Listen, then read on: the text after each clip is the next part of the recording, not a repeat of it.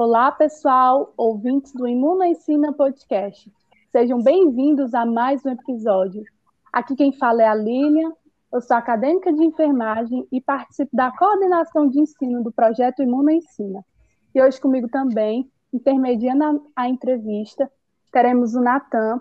Olá, Natan, tudo bem? Olá, Lilian, tudo bem? Olá, pessoal que está assistindo nosso podcast.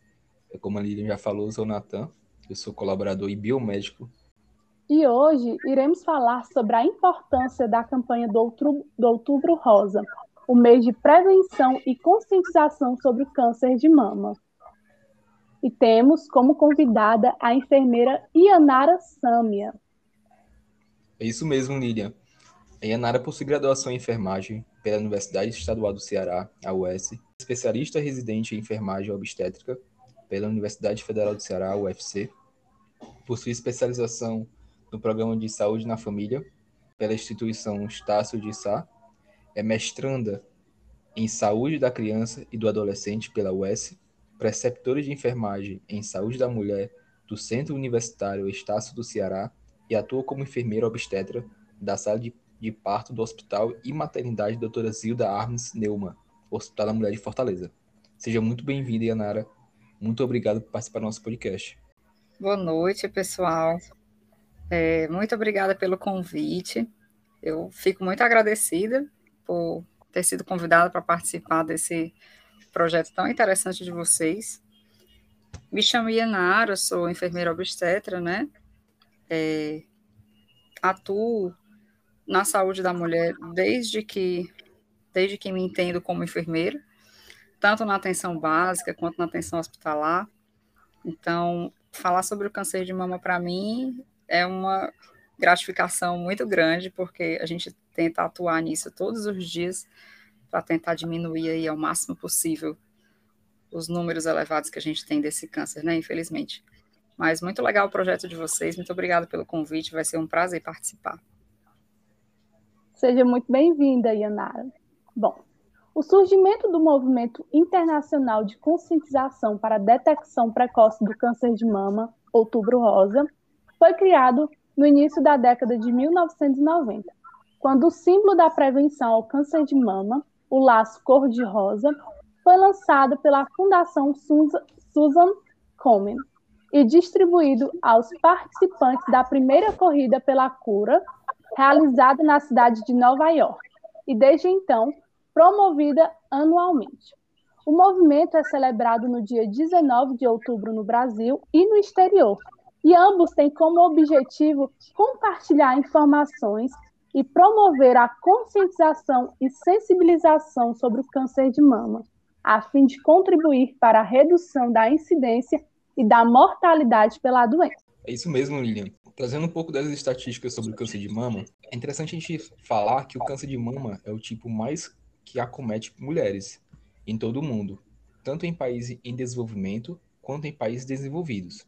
Cerca de 2 milhões de casos novos foram estimados para o ano de 2020, em todo o mundo, de todos os tipos de neoplasias diagnosticadas nas mulheres. As taxas de incidência variam entre as diferentes regiões do planeta, com as maiores taxas nos países desenvolvidos. No Brasil, foram estimadas 66 mil novos casos de câncer de mama em 2021, com um risco estimado de 61 casos a cada 100 mil mulheres. O câncer de mama também ocupa a primeira posição em mortalidade para o câncer entre mulheres no Brasil. Bom, é, o Outubro Rosa, que remete aos cuidados preventivos e de tratamentos relacionados ao câncer de mama. Então, nesse contexto, Yanara, qual seria o conceito de câncer de mama? Então, é, o câncer de mama, ele consiste na, no crescimento e na multiplicação anormal e desordenada das células mamárias.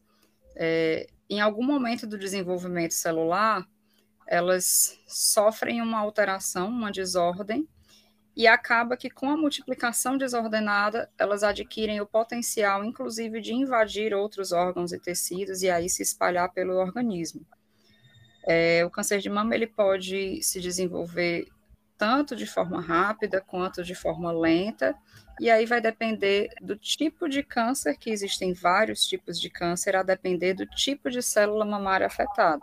Então, esse crescimento desordenado é que acaba gerando uma tumoração que se, pode, tem o potencial de se espalhar pelo organismo.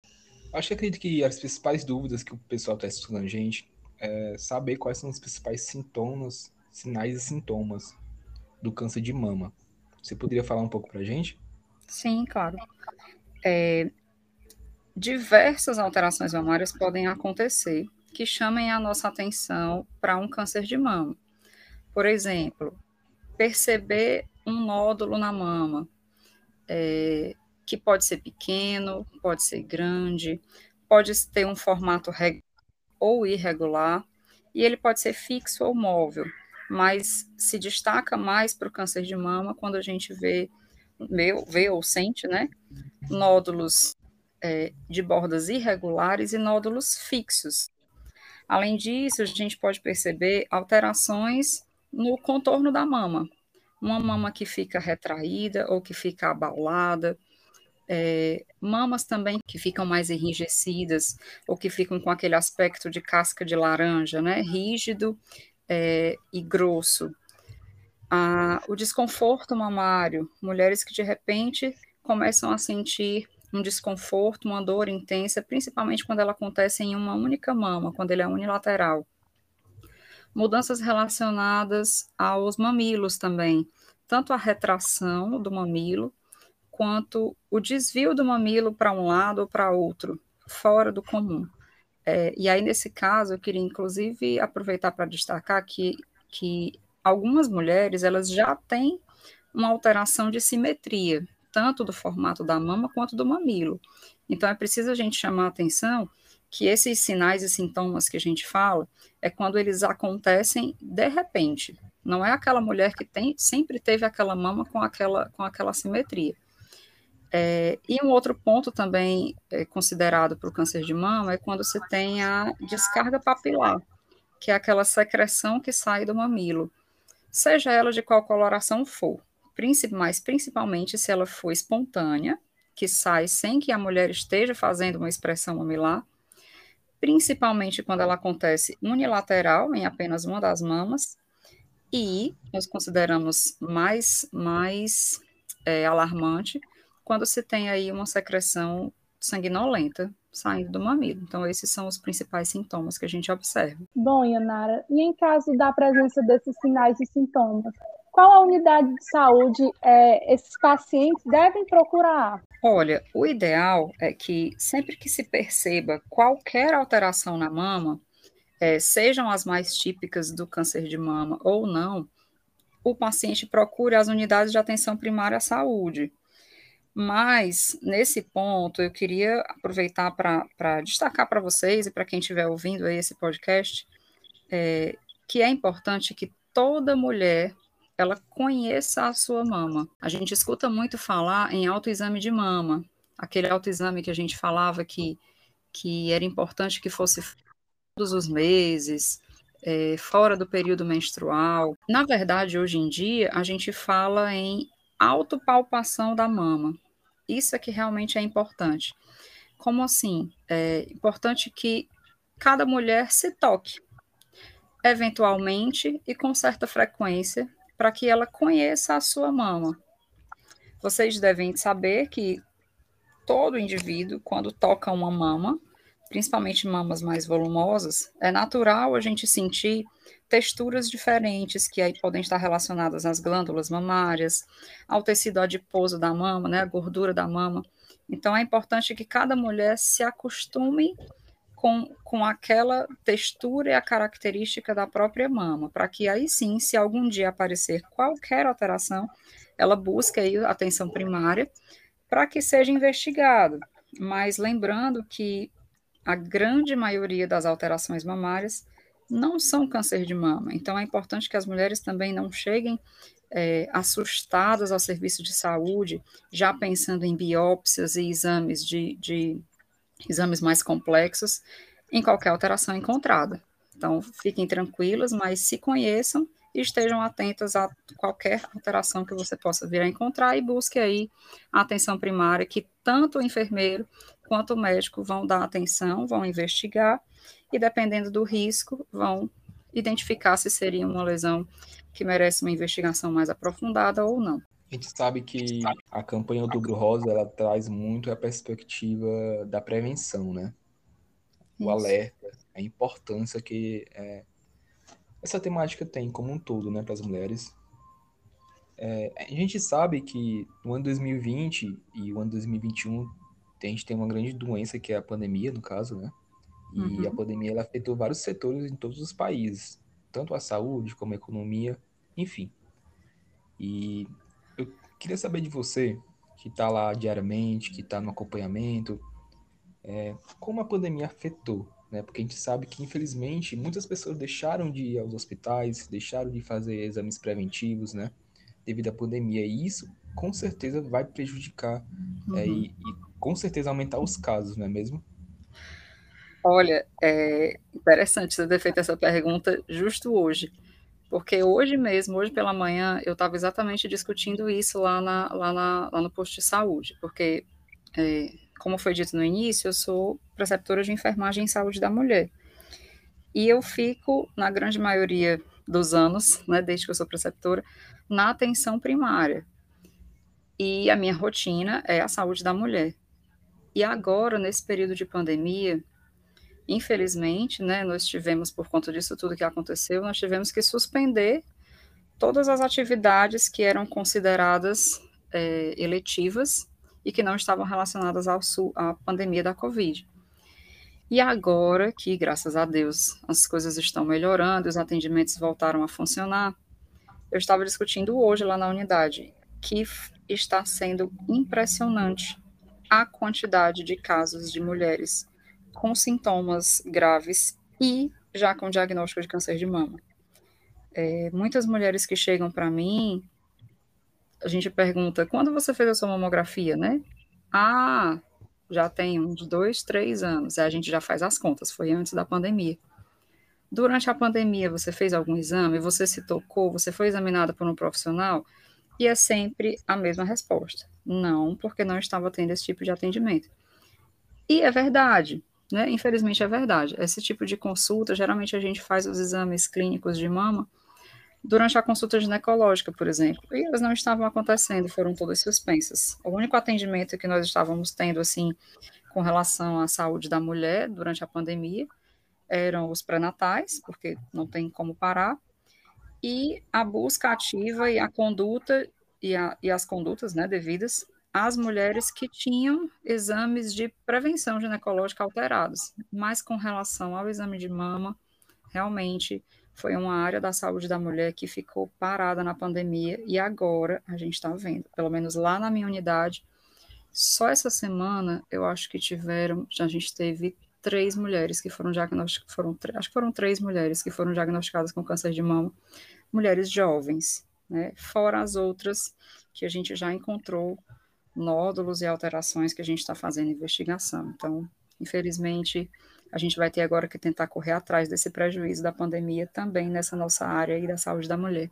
E assim, é, existem diversos fatores, né? Fatores de risco que até mesmo as mulheres elas costumam é, passar no dia a dia delas e elas não conseguem identificar. Então, Inácio, se você puder falar um pouco sobre as causas e os fatores de riscos que essas mulheres elas podem estar propensas ao câncer de mama.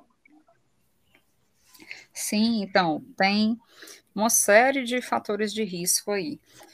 Tanto fatores de risco que a gente consegue modificar, né, quanto outros que a gente não consegue. O principal e o primordial fator de risco é a idade, né, que essa com essa a gente não consegue mexer, né? Mulheres que têm 50 anos ou mais, elas têm um risco estatisticamente aumentado para o câncer de mama. Então, o aumento da idade aí já entra como primeiro fator de risco. Meninas que tiveram a menarca precoce, né? Mulheres que menstruaram pela primeira vez antes dos 12 anos, principalmente. Por outro lado, as mulheres que tiveram a menopausa tardia, ali pararam a menstruação já após os 50, 55 anos de idade. Aquelas mulheres também que nunca engravidaram ou que engravidaram a primeira vez após os 30 anos de idade. Também tem um fator de risco considerado aí para o câncer de mama. É, mulheres que foram expostas à radiação ionizante. E aí, nesse ponto, eu, eu gosto sempre de ressaltar que a exposição à radiação ionizante, que traz esse fator de risco aí, tanto diz respeito a mulheres que, por algum motivo, algum, algum tipo de câncer, inclusive, tiveram que fazer radioterapia, e aquelas que fazem, que, que foram expostas à radiação para exames diagnósticos. Aquelas, aquelas mulheres que têm hábito frequente e constante de fazer exames de imagem com radiação, raio-x, tomografia, ressonância. A gente sabe que a gente precisa fazer os nossos check-ups anuais, né? Ter os nossos cuidados aí no dia a dia, mas infelizmente tem pessoas que que são aquele 880, né? Ou ou não fazem exames nunca, ou querem fazer com muita frequência. E essa exposição em excesso à radiação também é um fator de risco para o câncer de mama. Além disso, mulheres que fizeram terapia de reposição hormonal pós-menopausa, principalmente aquelas que fizeram por mais de cinco anos, também têm um risco elevado. É, fatores relacionados à genética, mulheres que têm alguma alteração genética nos genes aí do BRCA1 e BRCA2, que são os genes relacionados, os principais genes relacionados ao câncer de mama, e fatores como obesidade, o sobrepeso, a ingestão do álcool, né? Ainda que seja aquela ingestão regular, em quantidades pequenas, o sedentarismo, o uso prolongado de anticoncepcionais hormonais combinados, aquela jovem que começou a usar anticoncepcional muito cedo e usa sempre. Não se sabe bem ao certo qual é a influência exata da, do uso prolongado de anticoncepcionais no, no câncer de mama, mas a gente sabe bem que ele tem uma influência forte aí relacionada aos hormônios. E além disso, se tem aí também uma, uma investigação aí com relação à influência do tabagismo no câncer de mama, embora também não seja muito bem definida, mas daí a gente recomenda tanto evitar o tabagismo passivo quanto o ativo. Então, esses são os principais fatores de risco que a gente tem. É, uma dúvida que surgiu enquanto você estava falando isso, é, a partir de que idade a mulher em si ela pode procurar a unidade básica de saúde para começar a fazer o, a prevenção para o câncer de mama? Pronto, então vamos lá. É, primeiro, quando você fala em, em a partir de qual idade fazer prevenção do câncer de mama, é importante a gente ressaltar que o exame da mama, ele deve, como, como eu comentei anteriormente, as mulheres devem fazer a autopalpação, né? Então, isso já, é, claro, não é uma forma de rastreamento, mas é uma forma de conhecimento do seu próprio organismo e da sua, da sua fisiologia.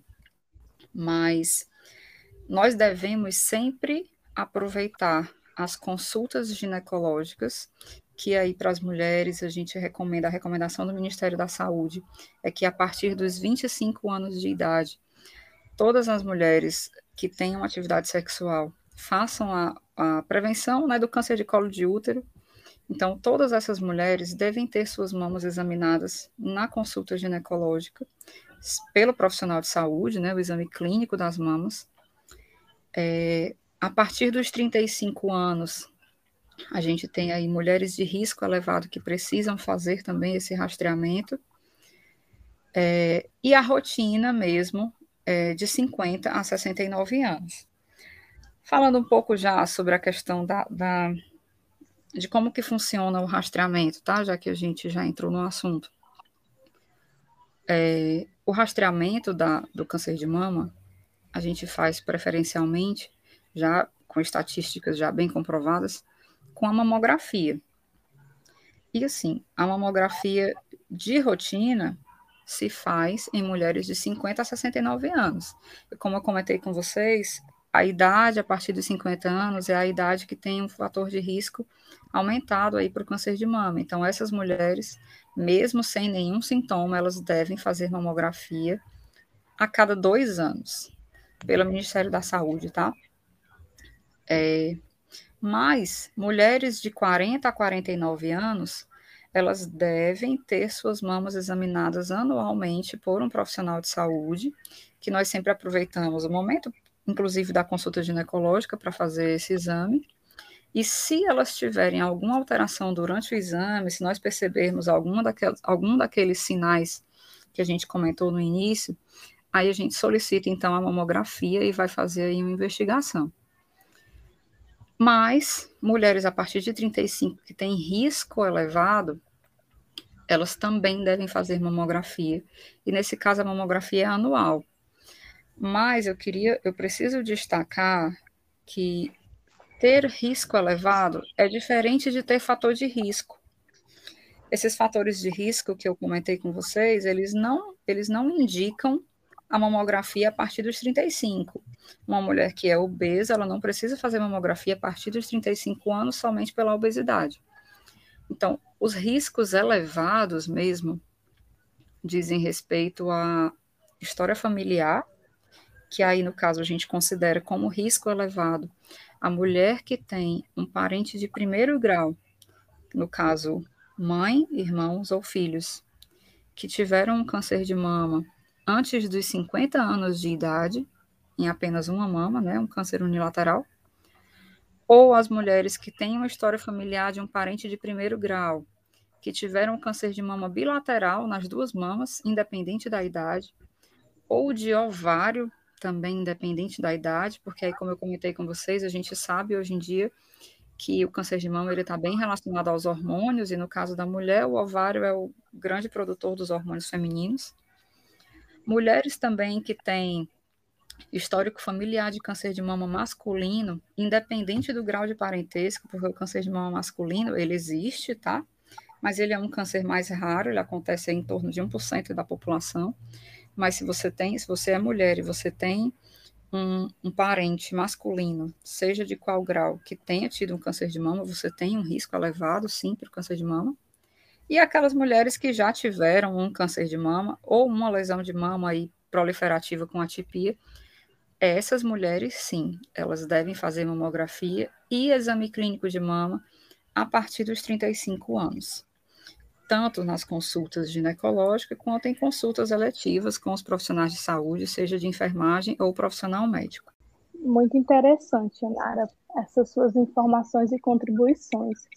E assim, é, quais seriam os tipos de tratamentos né, que essas mulheres é, elas possuem, quando elas, é, elas possuem o diagnóstico de câncer de mama? Quais seriam esses tratamentos? Então, o tratamento do câncer de mama, ele é muito individualizado, né? Até porque, como eu comentei com vocês, existem vários tipos de câncer de mama, a depender do tipo de célula afetada, da gravidade, etc. Então, é, após o diagnóstico, é feita uma, uma, vamos dizer assim, uma triagem, né, do, do risco, dos fatores de risco da paciente, das condições da paciente, e aí entra a questão da idade, é, das condições físicas e emocionais, da gravidade da lesão, é, da área de abrangência daquele, daquele câncer, se já tem metástase, se não tem. Então, dependendo de todos esses fatores, vai ser decidido o, o tipo de tratamento. É, mas, de modo geral, existem alguns tipos. Dentre eles, a gente tem a cirurgia, que pode ser uma cirurgia, uma mastectomia parcial, onde se retira só um quadrante da mama, aquele quadrante que está afetado, que é é sempre uma tentativa é, feita nos casos de câncer de mama para tentar preservar aí um pouco da aparência e da autoestima da mulher, né? Porque infelizmente a gente sabe que uma das grandes consequências também do câncer de mama é a influência que isso tem na autoestima da mulher por conta da perda da mama. Mas ela pode ser também total, a cirurgia mastectomia total, onde se retira toda a mama. E também nesse campo cirúrgico se tem a linfadenectomia, que é quando se faz o esvaziamento axilar, porque os, os gânglios axilares, os linfonodos axilares, eles estão muito ligados à mama. E quando acontece de se ter o que a gente chama de linfonodo sentinela, que é quando tem um linfonodo axilar que foi afetado por aquele câncer, é feito também aí a, o esvaziamento axilar. Só que ele é um pouco debilitante, então quem faz esvaziamento axilar acaba tendo aí uma limitação futura, tem que fazer fisioterapia, a gente fica eternamente tendo que preservar um pouco aquele braço, não pegar muito peso, etc. É, um outro tipo de tratamento é a radioterapia. A radioterapia, muitas vezes, ela é usada num tratamento mais conservador até. Em alguns casos, em casos, vamos dizer assim, entre aspas, um pouco mais simples, se faz uma cirurgia, que a gente tenta deixar sempre, tirar sempre uma margem de segurança em volta daquela área cancerígena, e em seguida faz uma radioterapia de consolidação, para tentar matar o que possa ter ficado por ali ainda, mesmo após a cirurgia.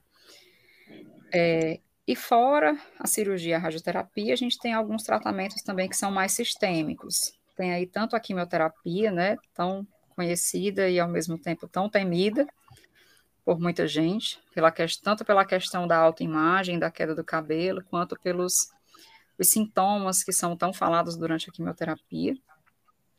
É, tem também a hormonioterapia, que é um tipo de tratamento onde, onde se tem aí a tentativa da diminuição da produção de hormônios e também a diminuição da ligação do, entre os hormônios e as células cancerosas.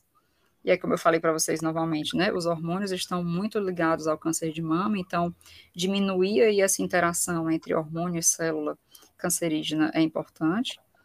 E um outro tipo de terapia que se tem é a terapia biológica, que é, que é muito conhecida também como imunoterapia, que aí ela tem um pouco mais o, um objetivo de estimular o sistema imunológico da paciente para que ela consiga se defender ainda melhor daquele tipo de câncer. Mas, de modo geral, vai ser visto o tratamento a depender de cada caso. Pacientes que já são mais idosas, por exemplo, é, que não têm uma expectativa de vida tão alta, às vezes se tenta é, não usar terapias tão radicais, né, tão, tão, é, tão que afetem tanto a autoimagem da mulher, né, porque muitas acabam entrando em depressão em decorrência do que acontece, né, da, da perda da mama, da perda do cabelo. Então, em casos mais graves, se tenta uma terapia o mais conservadora possível para manter aí a qualidade de vida o máximo possível. Mas são várias, são essas várias terapias que se tem e cada caso vai depender, a ordem entre elas também vai depender do paciente. Em alguns casos se faz primeiro a cirurgia, depois a rádio, em outros faz primeiro quimioterapia, depois faz cirurgia, então, dependendo de cada caso, essas são as terapias que a gente tem que são relacionadas entre si. E, Anara, e estudando um pouco sobre o assunto, é, eu achei muito interessante a questão da reconstrução mamária, né, que a rede uhum. de saúde, né, o SUS, ele oferece, né, para essas mulheres que tiveram a perda da mama ou a perda total das mamas. Então, você poderia falar um pouco a respeito sobre isso? Sim, com certeza. É, é, é muito boa essa iniciativa do nosso SUS, né? A gente preza tanto por ele. É, muitas mulheres que têm câncer de mama e, vão, e precisam da cirurgia, porque, como eu falei, nem todas precisam, mas em casos de mastectomia total, é, o próprio SUS oferece a reconstrução mamária. Ela, não, ela muitas vezes ela não acontece de imediato. No serviço particular, a gente vê mais é, acontecer a reconstrução imediata, a mulher faz a mastectomia e já faz a reconstrução em uma mesma cirurgia. No SUS acaba que isso é um pouco mais demorado, mas é feito sim. A mulher mastectomizada é, em um período posterior, após a recuperação e o andamento do, do, das outras etapas da, da terapia, de tratamento, ela tem a disponibilidade aí pelo SUS de fazer a reconstrução mamária, colocar o silicone, né, adequado para o tamanho dela, para tentar minimizar aí esse detalhe que eu falei da influência da autoimagem, da perda da mama na qualidade de vida, inclusive na saúde mental das mulheres. Conheço muitas mulheres que foram mastectomizadas e que fizeram, inclusive, a reconstrução, e, e é, é imensurável a, o benefício da reconstrução no SUS, né? Um, um, um sistema de saúde tão mal falado por tanta gente, mas que oferece tanta coisa, né? Inclusive algo estético que vai mais que vai fazer tanta diferença na vida da mulher. Sim, sim, com toda certeza, Nara. E Nara, é muito interessante que você tudo você falou esse, essas últimas palavras. É, tanta informação que você trouxe, eu acho que tá agregando bastante esse podcast, tá indo muita informação para a galera. Agora eu queria fazer uma pergunta mais pessoal, podendo assim dizer, em relação ao profissional que você é. é como você vê a questão do câncer de mama é, futuramente? É, você acredita que os casos possam diminuir devido a, a questões como o outubro rosa, campanhas? Olha, tá aí. Agora você me fez uma pergunta difícil. Eu, eu te confesso que eu nem consigo mensurar acho que eu nem consigo ter uma opinião, porque no dia a dia da assistência, a gente vê pacientes tão opostos que é difícil tirar uma conclusão dessas. É, é, como, eu, é como eu te falei, às vezes a gente tem paciente que não quer ir nunca para o serviço de saúde. Pacientes que fizeram um exame e foi vista uma alteração no exame que precisava investigar, e aí o profissional solicita um, um novo exame para investigar, e o paciente diz: não, profissional pediu um exame tal, fiquei com medo de fazer, podia dar alguma coisa, achei melhor não fazer. Aí ele retorna 10 anos depois com aquela situação já, já descontrolada. Por outro Isso. lado, tem aquela que de seis em seis meses ela está na unidade, que, que qualquer cravo, já anteontem eu tive uma paciente que ficou nervosíssima, já assim, com lágrimas nos olhos, porque tinha um cravo na mama e achava que aquilo podia virar um nódulo e um câncer de mama. Então, assim, eu juro para você que eu não consigo fazer uma, uma projeção daqui para frente, porque a gente fala do câncer de mama há tanto tempo, né? Mas as pessoas parecem que algumas, né? parecem que ou não se interessam, outras ficam naquele pensamento de eu não vou procurar porque quem procura acha. Né? O que eu digo para as minhas pacientes é assim: quem procura acha, mas quem acha resolve. Quem não acha, quando encontra, às vezes é bem mais difícil. Então vamos achar o que tiver para achar e se não achar nada tá ótimo, na vida que segue. É, então, eu não sei te dizer, sinceramente, como que vai ficar daqui para frente. Eu tenho, eu gosto de ter esperança. Eu tenho esperança. Eu sempre digo para todas as minhas pacientes, desde as, das, as adolescentes até já, as mais idosas, que sempre estejam se tocando e se conhecendo, que estejam atentas a qualquer mudança no corpo todo, nem só na mama, e que qualquer coisa, vai lá na unidade, busca um profissional, mas vai sem medo, vai tranquilo, só para saber como é que você está eu, eu tenho esperança, eu, eu gosto de pensar que, que esse meu falatório diário influencia em alguma coisa, mas infelizmente a gente não tem como projetar isso lá na frente, né? Você tem razão, mas essa é a palavra mesmo, a esperança. A gente tem que pensar positivo, é, trazer informações para o pessoal, né? Para as pessoas se cuidarem. E antes da gente encerrar nosso bate-papo, eu gostaria que você pudesse mandar uma mensagem para todas as mulheres que estão ouvindo nosso podcast, você, como um profissional de saúde, está toda hora trabalhando com isso, está é, dando esperança às pessoas, né, principalmente às mulheres. Eu queria que você pudesse dar um, falasse algo para elas agora. Olha, eu acho que se eu tivesse que dar um recado agora para todas as mulheres, eu diria: amem-se.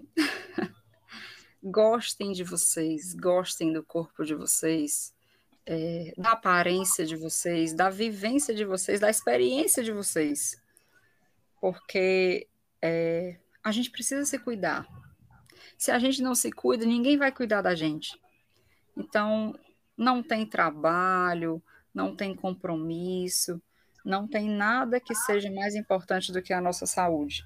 Não adianta de nada a gente ficar arrumando desculpa para a gente mesmo, se enganando e eu não vou no serviço de saúde hoje, nem amanhã, porque eu não tenho tempo, eu não tenho tempo, porque no dia que você realmente se percebe como alguém que tem um câncer, é, eu digo isso porque eu já tive um, é, quando a gente se percebe como essa pessoa, aí a gente pensa, poxa vida, por que, que eu não me cuidei mais? O meu trabalho, o meu estudo, meu, meu, meu dia a dia, na minha rotina corrida, não era mais importante do que a minha saúde. Então se cuidem, se amem, se olhem, e vai dar tudo certo. A gente só não pode desistir de nós mesmos. É isso aí, Yanara. É, é muito reflex... é um momento assim, muito reflexivo, né, da gente, da gente pensar, da gente se cuidar, né, levar o autocuidado e qualquer coisa procurar, né, um centro de atenção de saúde, que vai ter pessoas que vão nos auxiliar, que vão nos ajudar. E assim, para finalizar, Yanara, é, a gente sabe que não existe uma forma de prevenção comprovadamente, né, eficaz, mas existe formas de diminuir o risco, né, como você mesmo falou durante o podcast. E assim, uhum. é, que atitude dessas mulheres, esses homens, enfim, essas pessoas, elas podem tomar, né, seja ela praticar exercícios físicos, alimentação, o que, é que elas podem fazer para prevenir o câncer de mama?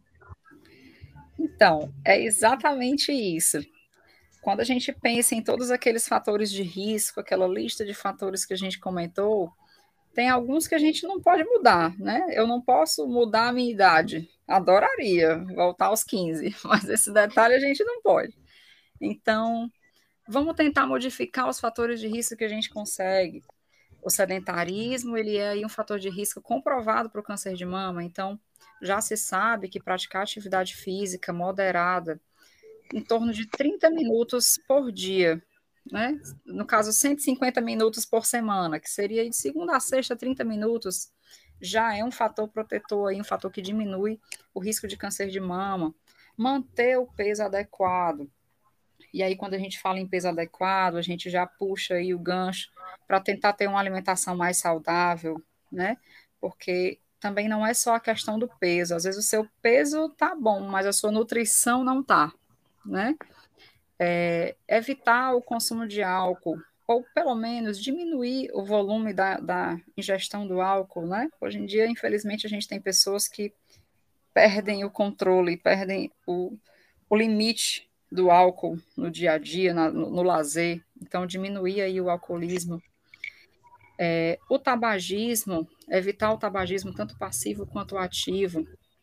Fala lá com seu colega que está fumando do seu lado, fala para ele não fumar, né? Mas se ele for fumar, que fume em um local aberto. Existem áreas hoje em dia, existe, existe inclusive lei sobre isso, né? Para se fumar, fumar em locais fechados não é permitido, só em locais abertos.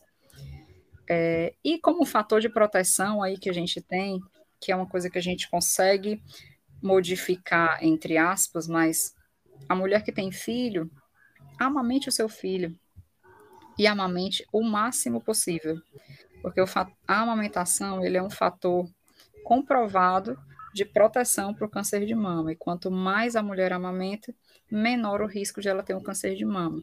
Então, esses pontos a gente consegue modificar, né? Dieta, atividade física, o álcool, o tabaco.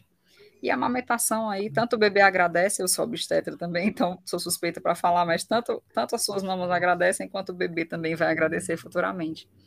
E é isso vamos se prevenir como a gente pode e acaba sendo, acabam sendo prevenções que previnem não só o câncer de mama, mas muitas outras das doenças que a gente tem hoje em dia.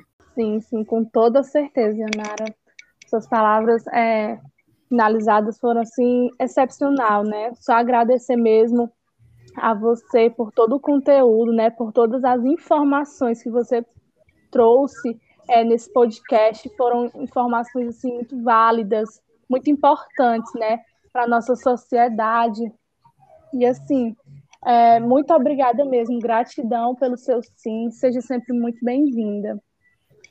Eu que agradeço. Eu, foi muito bom para mim participar desse momento. Eu nunca tinha participado de um podcast. é, acho muito interessante, gosto muito e me sinto muito satisfeita em transmitir algum conhecimento para quem for possível, para quem eu conseguir alcançar.